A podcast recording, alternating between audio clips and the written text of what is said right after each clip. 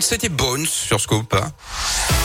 Ah, alors voilà notre Philippe Lapierre. Bonjour. Bonjour Yannick. Bon, c'est l'heure de votre rubrique. hein. Il est 11h50, la Terre, la Pierre et vous aujourd'hui, Philippe. Bah, c'est parti pour la fête de la nature. Faut bien en parler là. Eh oui, cinq jours de manifestations gratuites et pour tous les publics, partout en France, en ville euh, comme à la campagne. C'est l'événement de référence autour de la nature. hein. Ça existe depuis 2007 et c'est tous les ans au mois de mai. C'est donc en ce moment la 16e édition des associations de conservation et d'éducation à la nature, des collectivités locales, des établissements scolaires, des entreprises et même des particuliers ont répondu à l'appel à projet.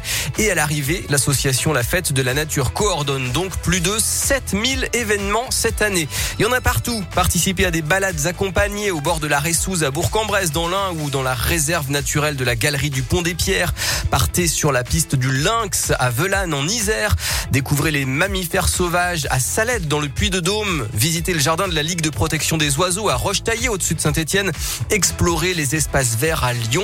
Voilà un extrait d'une vidéo du ministère de la Transition écologique. On écoute Fabien Chenel, c'est le directeur de la Fête de la Nature. Pour cette 16e édition, nous aurons plusieurs axes programmatiques, euh, notamment une invitation à explorer le monde nocturne, les papillons nocturnes, les chauves-souris, euh, les rapaces. L'année 2022 sera marquée par les 40 ans du réseau des réserves naturelles. Donc euh, toutes les réserves seront présentes pour montrer ce qu'elles font au quotidien. De plus en plus de personnes participent à la fête de la nature pour tout simplement ouvrir leur jardin montrer euh, les insectes, les oiseaux euh, que leur jardin accueille grâce à leur euh, façon de gérer écologique de, leurs petits espaces naturels. On va aussi pouvoir réaliser des inventaires de la faune et de la flore pour contribuer à l'inventaire national du patrimoine naturel. Voilà, le besoin de nature hein, n'a jamais été aussi grand et cette fête permet donc au moins une fois par an de se retrouver dans la nature avec des experts et des passionnés.